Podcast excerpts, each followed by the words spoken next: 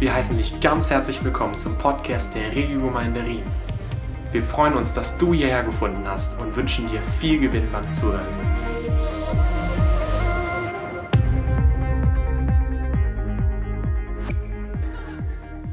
In Leid gefangen, von Gott befreit, trotzdem rebelliert, in der Wüste herumgeirrt, dort mit ihm einen Treuebund geschlossen. Für immer sollte man einander lieben. Doch Gemeinsam besiegen sie die Riesen, eingezogen in das verheißene Land. Doch statt Milch und Honig fließt Blut und Hass. Und jeder realisiert, so macht das keinen Sinn. Es braucht schon wieder einen Neubeginn. Und dann ist da Elkana. Elkana hat eine wunderschöne Frau geheiratet und ähm, nach ein, zwei, drei Jahren doch glücklicher Ehe stellt er fest, und das ist ein sehr großes Problem in der damaligen Zeit, seine geliebte Frau kann keine Kinder bekommen. Er ist verzweifelt, weil damals, egal wie viel Reichtum man hatte, egal wie gut es einem ging, wenn man kein Erbe hatte, ist das alles völlig wertlos. So obwohl er ein sehr frommer Mann ist, entscheidet er sich dafür, okay, ich werde die Penina auch noch heiraten. Eine zweite Frau. Und äh, seine Idee funktioniert. Die Penina beschert ihn mit Kindern.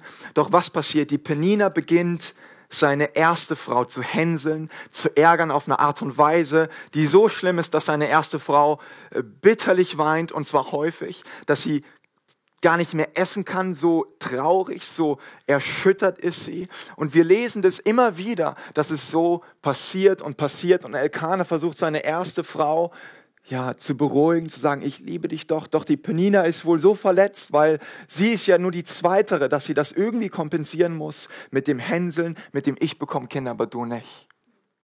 Und dann an einem Tag gehend die ganze Familie. Man kann sich das so ein bisschen vorstellen, was für ein Empfinden das ist, wenn man dann gemeinsam nach Silo geht ähm, für die erste Frau. Und sie gehen nach Silo, weil dort ist das Haus des Herrn. Und was Hannah macht, das ist die erste Frau, ist, sie geht in das Haus des Herrn und klagt und betet und weint bitterlich für eine sehr lange Zeit. Und ich denke, wir können uns alle vorstellen und, und erdenken, was sie klagt. Sie sagt, ich habe keine Kinder.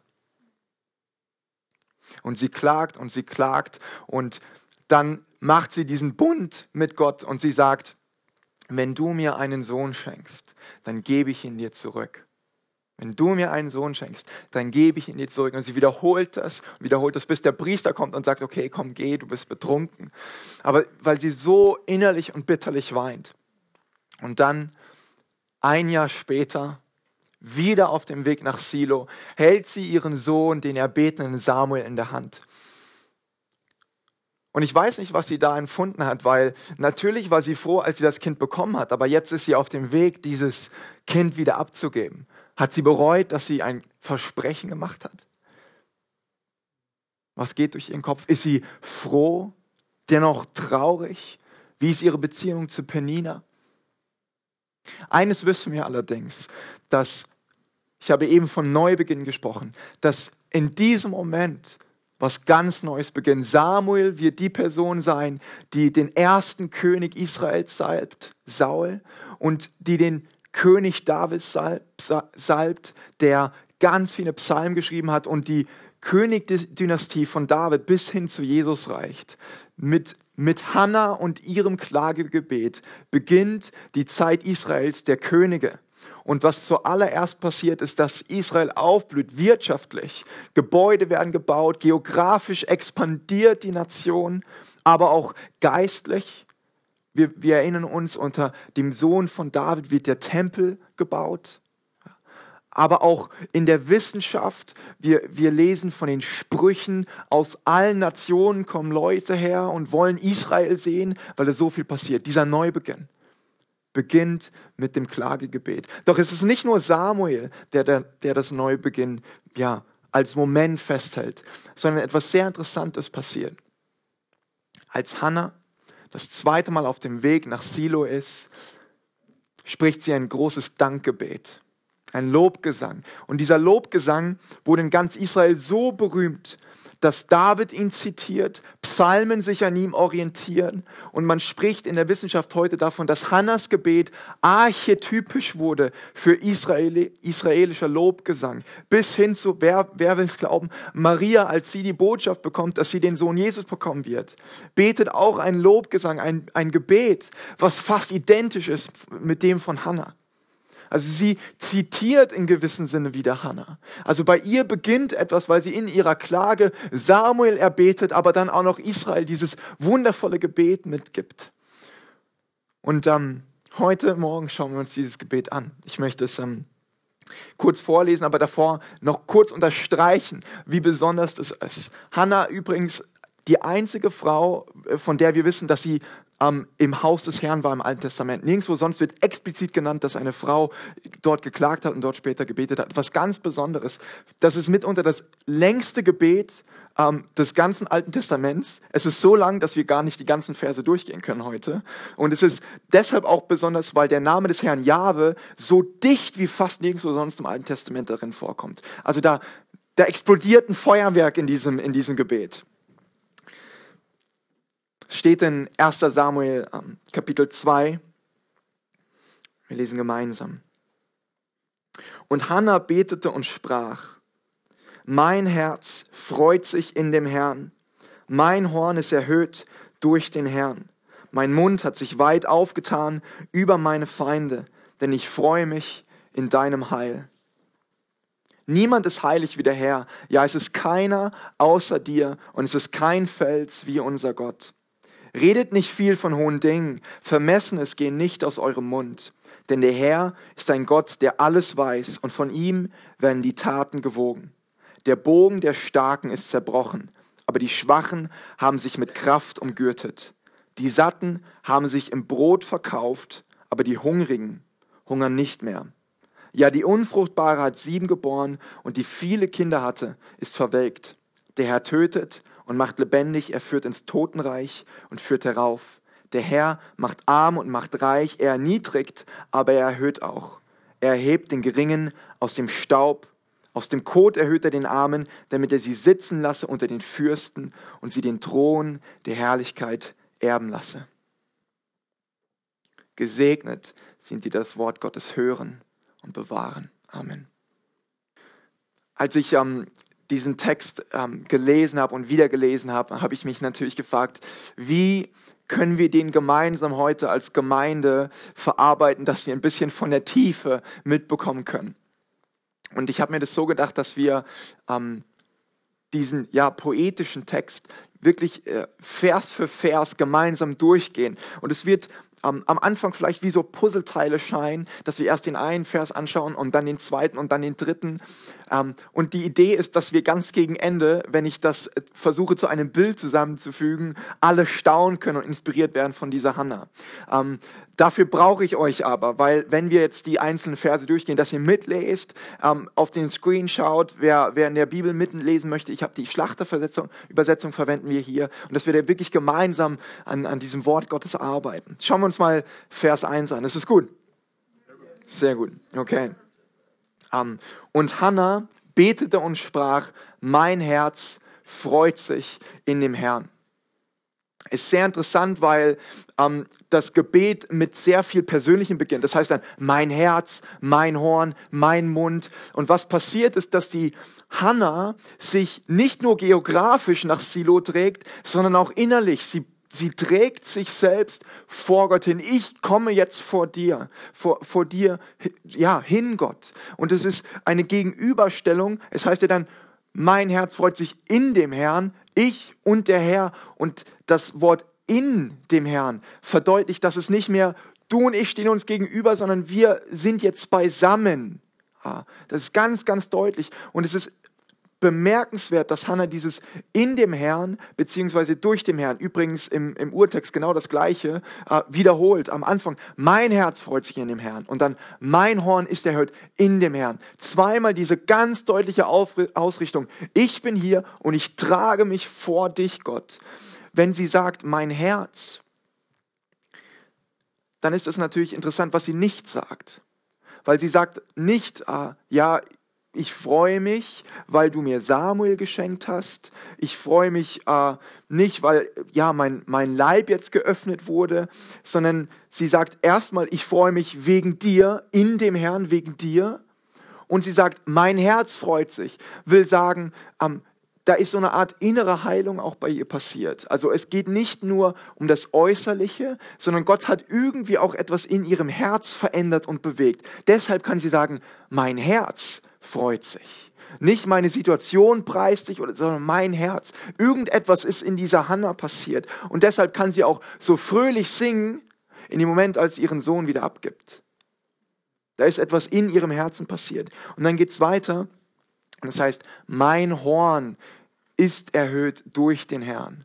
Horn ist ein, ein Wort, das ja Stärke, Macht, Kraft bedeutet.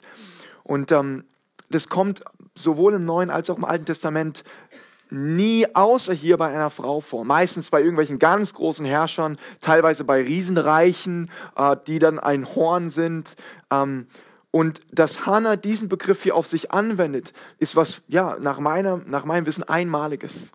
Und ich denke, es verdeutlicht genau das Gleiche zu, wie zuvor, nämlich ähm, wegen dem Herrn bin ich froh. Wegen dem Herrn habe ich, ein, habe ich Kraft, habe ich Macht, habe ich Stärke, die so groß ist, die könnte ich als Frau eigentlich in der damaligen Zeit gar nicht haben. Und was sie dadurch ausdrückt, ist natürlich nicht, ich bin so groß, sondern der Herr ist so groß. Also sie trägt sich vor Gott und sagt, danke für das, was du getan hast. Du bist die Quelle meiner Freude und du bist die Quelle meiner Stärke. Also es, man könnte auch sagen, es ist eine Bewegung weg von der Situation, in der sie sich befindet, hin zu Gott. Eine Bewegung weg von der Situation hin zu Gott. Und hier ist schon sehr, sehr viel angelegt, weil man darin natürlich erkennt, dass wenn sie in einem Dankgebet sich weg von der Situation bewegt hin zu Gott, dass Dank über das hinausgeht, was gerade vor uns liegt, was gerade unsere Situation ist. Dann heißt es, mein Mund hat sich weit aufgetan über meine Feinde, denn ich freue mich in deinem Heil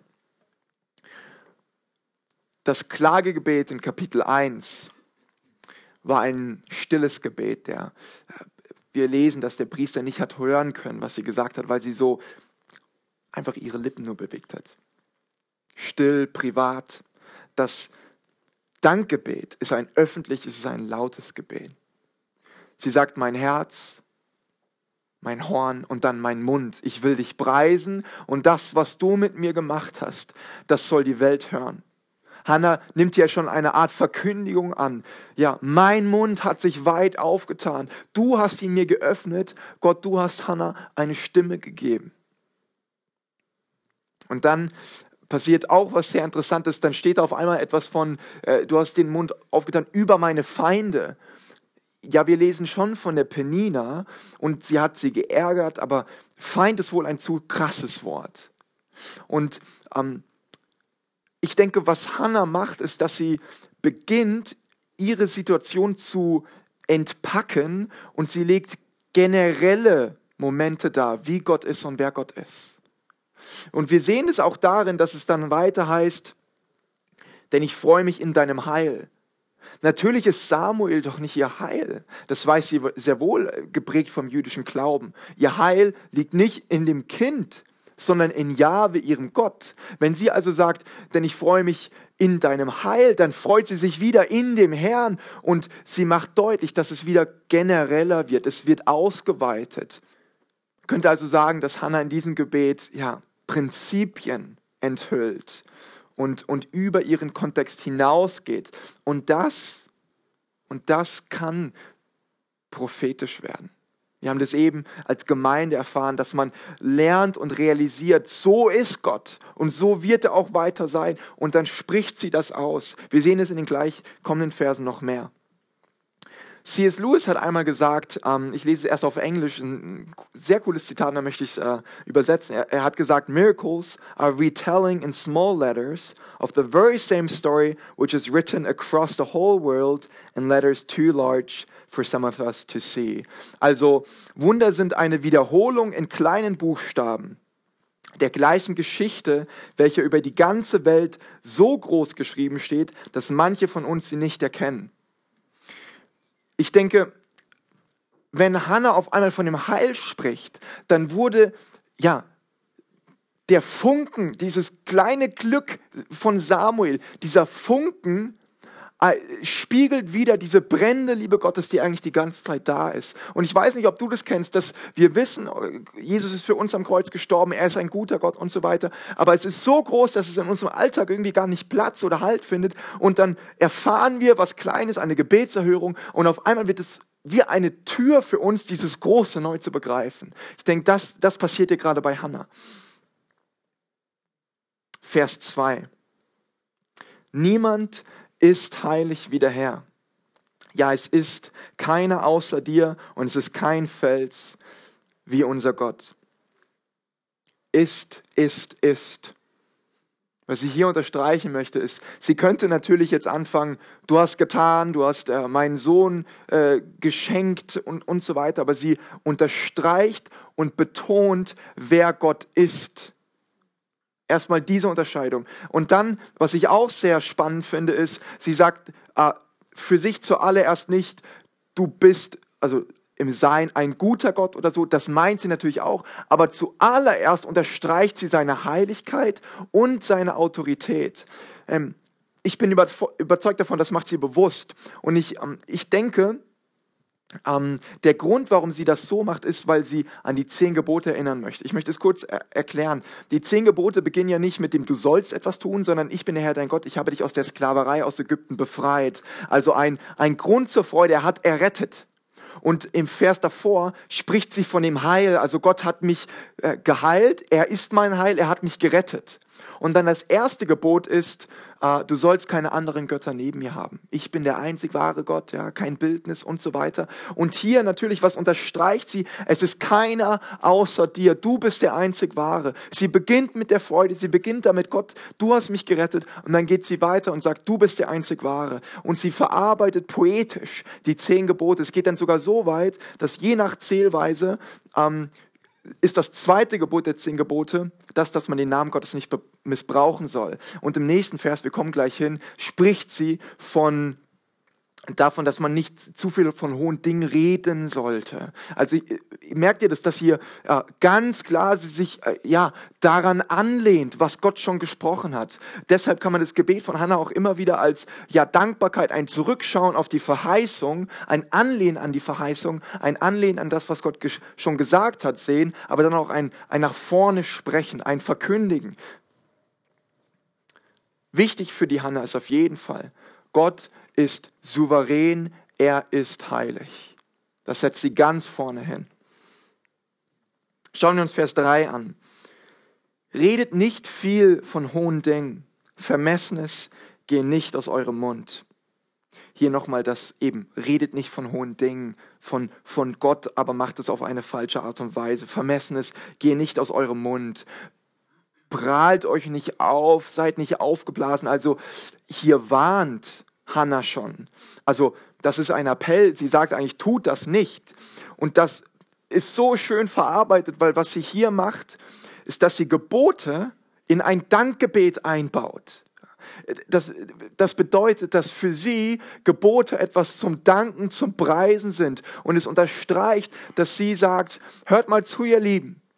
Wenn ihr das und das macht, dann endet ihr im Danken, weil es so gut für euch ist. Das heißt, sie verknüpft Gebote mit Freude. Faszinierend dieser, dieser Lobgesang von dem Volk Israel. Denn der Herr ist ein Gott, der alles weiß und von ihm werden die Taten gewogen. El Deot, der Gott, der alles weiß oder man könnte auch sagen, ein Gott, der kennt, ja, vielleicht versteht. Ähm, dieser, dieser Name für Gott ist, kommt eigentlich fast nie vor. Ist aber ein sehr besonderer Name. Vielleicht kennen manche von euch Psalm 139, wo es heißt, ob ich sitze oder stehe, du siehst mich, du kennst mich ja. Bevor ich schon etwas ausgesprochen habe, du weißt, was ich sagen werde. Also dieses tiefe Kennen Gottes von, in dem Fall von der Hanna, aber auch von uns. Und ich würde sagen, Hannah hat das zutiefst begriffen, dass Gott ein Gott ist, der ihre Situation kennt, sieht und versteht. Und gerade deshalb kann sie klagen ohne Ende, weil sie weiß, er weiß es doch so oder so, dass ich mich nicht gut fühle. Also es ist doch so oder so offenbar, warum brauche ich eine Maske im Haus des Herrn? Aber deshalb kann sie auch ganz deutlich singen und preisen und loben, weil der Herr kennt sie. Ah, es zeugt von einer großen Intimität. Vers 5 und 4 davor auch noch. Der Bogen der Starken ist zerbrochen, aber die Schwachen haben sich mit Kraft umgürtet. Die Satten haben sich um Brot verkauft, aber die Hungrigen hungern nicht mehr. Ja, die Unfruchtbare hat sieben geboren und die viele Kinder hatte, ist verwelkt. Hier sehen wir, dass sie generalisiert. Hier legt sie dar, wer Gott ist, was er tut grundsätzlich. Und sie stellt gegenüber, ja, was stellt sie alles gegenüber? So viel stark und schwach. Ja. Die, der Bogen der Starken ist zerbrochen, also die Starken werden schwach, die Schwachen werden stark hungrig, nicht mehr hungrig, unfruchtbar, fruchtbar. Bei Gott stellt sich alles auf den Kopf. Und dieses Grundprinzip zieht sich übrigens durch die ganze Bibel. Ich könnte jetzt so viele Sachen zitieren. Eine davon zum Beispiel, 1. Korinther 1,20. Wo sind die Klugen? Wo sind die Schriftgelehrten? Wo sind die Weisen dieser Welt? Hat nicht Gott die Weisheit der Welt zur Torheit gemacht? Die Seligpreisung. Glückselig sind die, die geistig arm sind. Freuen sollen sich die, die traurig sind. Komplett umgedreht. Und Hannah hat es hier schon begriffen und sie formuliert es. Und das wird ja fast zu einer Kampfansage, weil in dem Fall könnte man auch sagen, glücklich sind die Schwachen, weil denen wird später gut gehen. Die, die sich als stark empfinden. Oh, da sei vorsichtig. Deshalb der Appell. Sei bloß vorsichtig, wenn du dich als starker siehst, als kräftiger, als mächtiger. Hannah beschreibt Gott als einen Gott der Schwachen. Und sie bezeugt einen Gott, der die Schwachen gerne stärkt. Dabei betont sie aber auch, dass Gott ein Gott ist, der die Starken erniedrigt. Und ich denke und möchte uns dazu ermutigen, dass wir beides zu uns sprechen lassen. Wenn sie später sagt, die Unfruchtbare hat sieben geboren und die, die viele Kinder hatte, ist verwelkt, dann sehen wir auch hier wieder, dass sie über die Situation hinausgeht. Sie hat ja noch keine sieben Kinder. Sie hat, wenn sie von Silo zurückkommt, faktisch kein Kind mehr. Und Penina, nach unserer Kenntnis, wurde danach nicht unfruchtbar. Was sie aber macht, ist, dass sie jetzt sagt, so bist du gewesen, so wirst du auch weiterhin sein. Also, dass sie sagt, eben das Generalisieren und dann wird das eben auch prophetisch, dass sie sagt, ich werde noch weiter Kinder bekommen was übrigens dann später passiert. Also, dass sie sagt, so ist die Situation, ich lerne von dir und, und dieser Funken erinnert mich an eine brennende Liebe Gottes und deshalb verkünde ich die brennende Liebe Gottes. Deshalb verkünde ich sieben Kinder, die vollkommene Zahl, weil Gott ist vollkommen und ich orientiere mich ja an dem Herrn. Ich denke, hier können wir schon mal innehalten und von lernen, indem wir realisieren, dass ja dieses Streben wollen nach Stärke, nach Macht, nach, ja, in guter Art und Weise auch dieses, ich will der gute Christ sein oder so, ähm, ich will besonders, dass sie davor warnt und sagt, ja, von der Schwachheit her sollen wir kommen. Probleme zelebrieren. Weil wir allen Grund zur Hoffnung haben, dass inmitten unseres Schmerzes sich die größte Gotteskraft entfaltet. Vers 6 und 7. Der Herr tötet und macht lebendig. Er führt ins Totenreich und führt herauf. Der Herr macht arm und macht reich, er erniedrigt, aber er erhöht auch. Krasse Verse. Ich kann mich daran erinnern, ähm, als ich das letzte Mal hier war, haben wir über das Bildnismachen äh, gesprochen, Gott in eine Box einengen und dass er anders ist. Solche Bibelverse, das ist immer so, der Herr tötet. Uh, uh. Der Herr macht lebendig, ja, ja. Aber es ist, es ist hier gleichgewichtig und es ist in einem Lobgesang. Ja, sehr spannend, wie das hier verarbeitet wird. Ich wiederhole jetzt nicht die letzte Predigt, aber ich denke, ich möchte uns neu dazu ermutigen, lasst uns von solchen Versen provozieren und uns nicht einseitig werden. Übrigens, wenn wir sagen, der Herr tötet nicht, dann haben wir so oder so ein Problem, weil er seinen Sohn getötet hat. Und wenn er seinen Sohn tötet, wer weiß, was er mit uns macht. Also ich sage einfach, dass äh, Happy Clappy Life, Jesus hat wirklich gelitten und wir sind in seiner Nachfolge. Also ähm, und und wenn wenn Jesus, wer Hebräer liest, Jesus wird als zugleich das Opfer und der Priester beschrieben. Das heißt, was Jesus macht, ist, Jesus ist das Opfer, aber ist auch der, der opfert, der Priester. Das heißt, Jesus tötet, Gott tötet und gibt sich zugleich hin. Ja, also das kann man nicht ausklammern, solche Sachen. Und dass er erniedrigt, Jesus wurde bis zum tiefsten erniedrigt. Übrigens auch die Apostel. Also man kann jetzt nicht nur sagen, das war bei Jesus. Äh, die ganzen Apostel sind alle gestorben, außer Johannes. Also Märtyrer, Tod.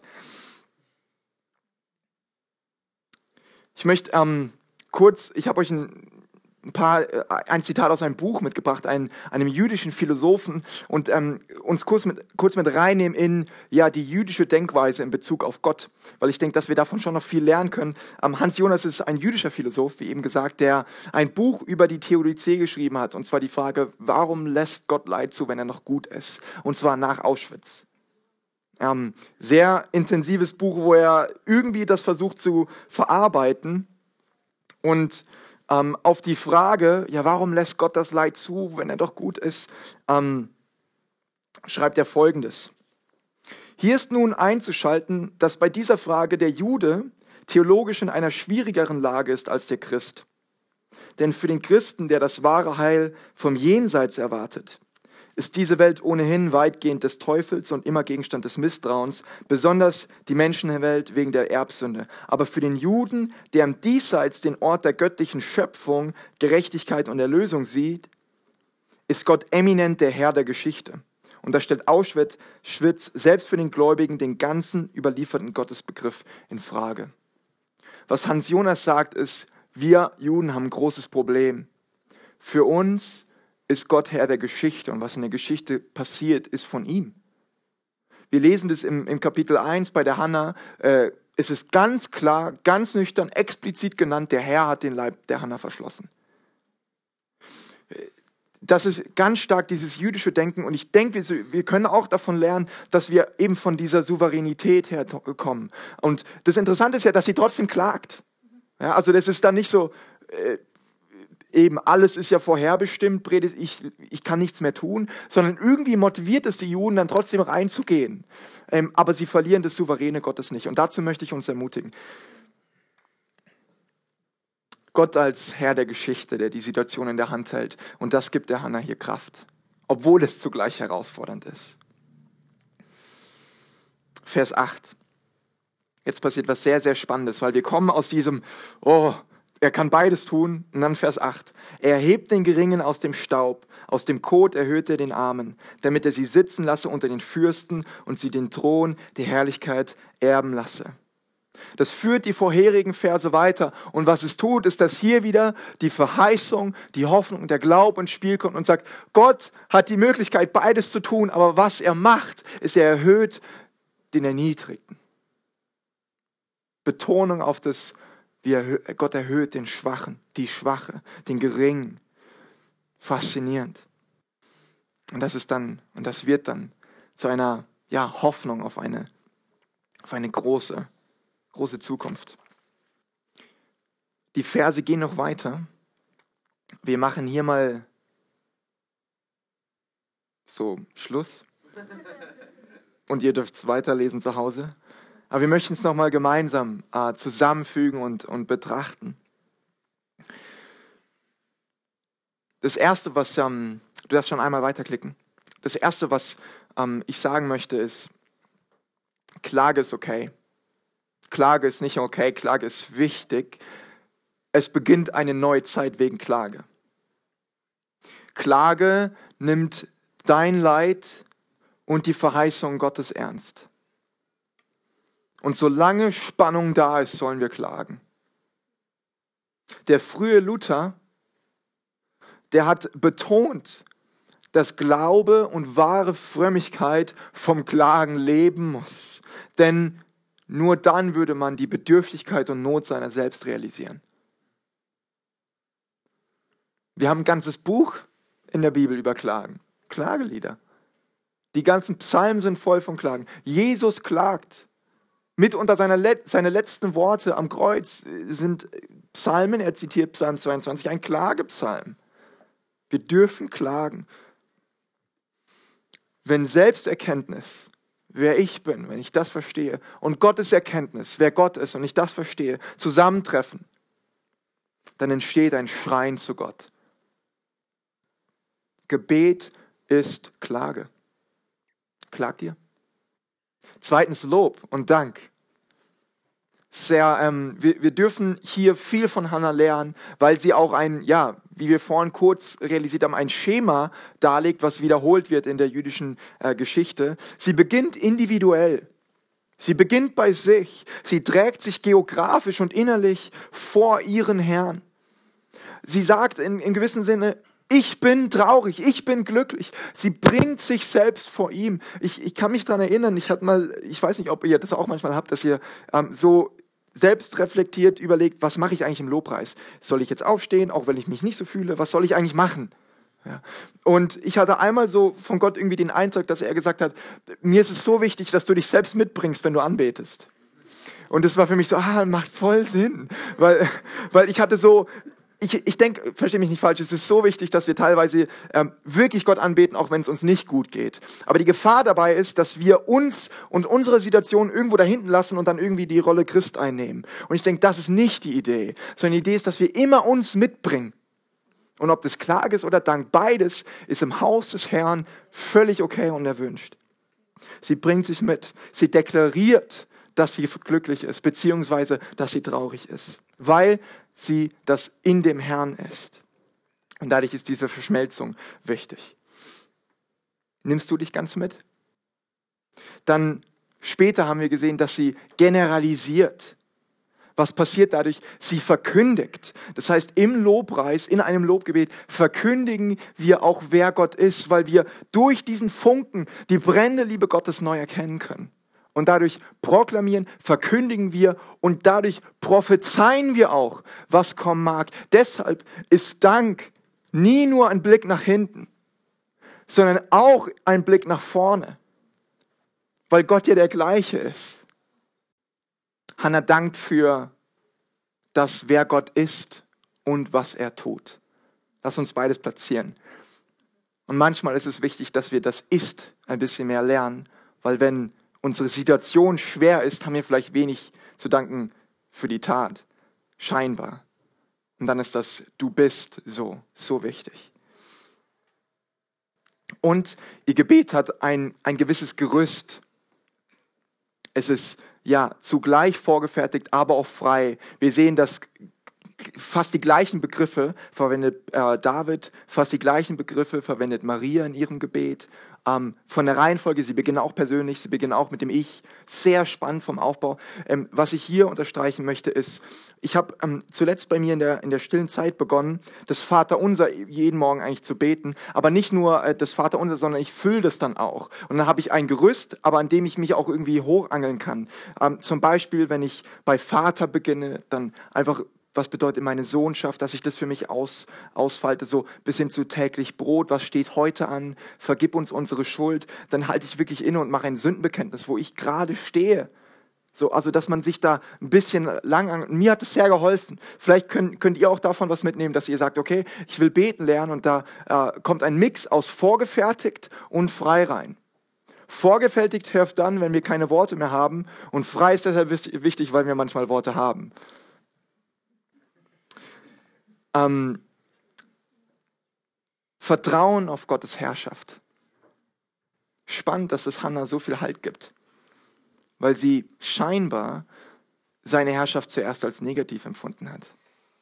Ich denke, der Kern von Hannas Lobgesang ist der, dass Gott das umdreht, dass er die Schwachen erhöht und die Starken erniedrigt.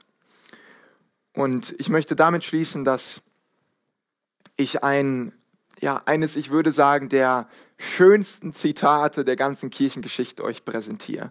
Und es hat nur drei Wörter, die sind auf Latein, aber wir kriegen das hin. Ähm, das heißt, Victor, queer, victima. Victor kennt ihr vielleicht von Victorious, der Sieger, Sieger, queer heißt weil, das gebe ich euch.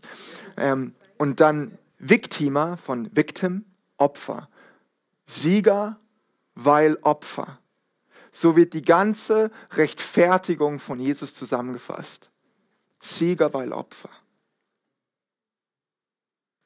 Also kürzer kann man es fast nicht formulieren. Gott ist Sieger, weil Opfer. Und ich denke, diesen Kern, dieses Gott dreht um, der Verlierer ist der Gewinner.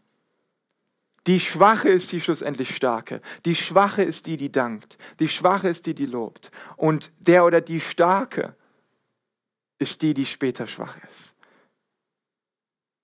Diese Umkehrung, das ist das Evangelium. Das noch einmal weiterklicken. Ich möchte mit diesem Vers enden, den ihr wohl kennt und der das sehr gut zusammenfasst. Und er hat zu mir gesagt, lass dir an meiner Gnade genügen, denn meine Kraft vollendet sich in der Schwachheit. Darum will ich mich am allerliebsten rühmen meiner Schwachheit, auf dass die Kraft Christi bei mir wohne. Amen.